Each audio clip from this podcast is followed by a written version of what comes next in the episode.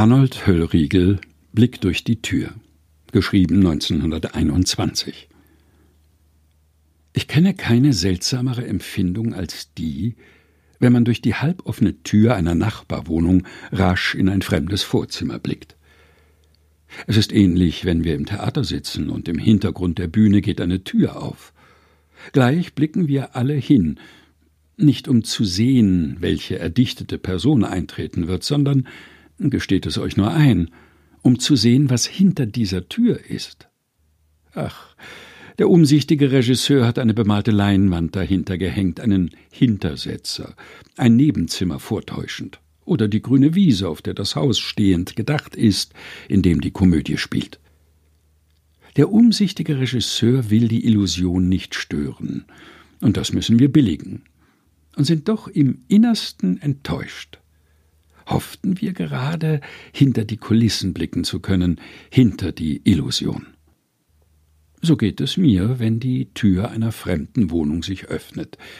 Ich sehe ein bürgerliches Vorzimmer mit einem großen Schrank und einem Linoleumläufer, muss das durchaus in der Ordnung finden und habe doch ganz heimlich das quälende Gefühl, der umsichtige Regisseur hat mir mittels eines listig angebrachten Hintersetzers den Blick hinter die Kulissen der großen Illusion verhängt. Glaube ich denn eigentlich, dass es fremde Vorzimmer gibt? Das Theaterstück, in dem ich zugleich Darsteller und Zuschauer bin, spielt in so und so vielen Landschaften, Straßen, Zimmern, Vorzimmern. Dieses Theaterstück, mein Leben, wird vor trefflich gestellten Kulissen gemimt. Die Illusion ist vollkommen, und doch werde ich als Mensch den Verdacht nie los, dass es hinter diesen Kulissen nichts gibt als allenfalls Kulissenschieber. Wenn ich ein Zimmer eben verlassen habe, existiert es dann weiter, das Zimmer? Gibt es wirklich so etwas wie eine fremde Wohnung und ein fremdes Leben? Wenn die Tür aufgeht, blicke ich gierig hinein. Ich möchte dem umsichtigen Regisseur auf seine Schliche kommen. Oh, er sorgt jedes Mal für Hintersetzer. Und doch misstraue ich dem großen Illusionisten.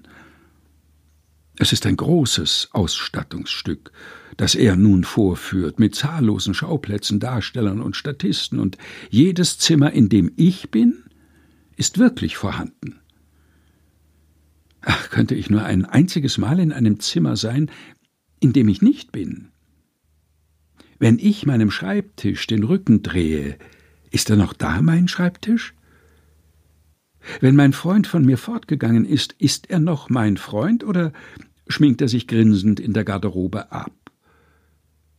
Lebt in irgendeiner Straße, die ich nicht kenne, tatsächlich ein Herr Meier, Eisenbahnbeamter, den ich nicht kenne?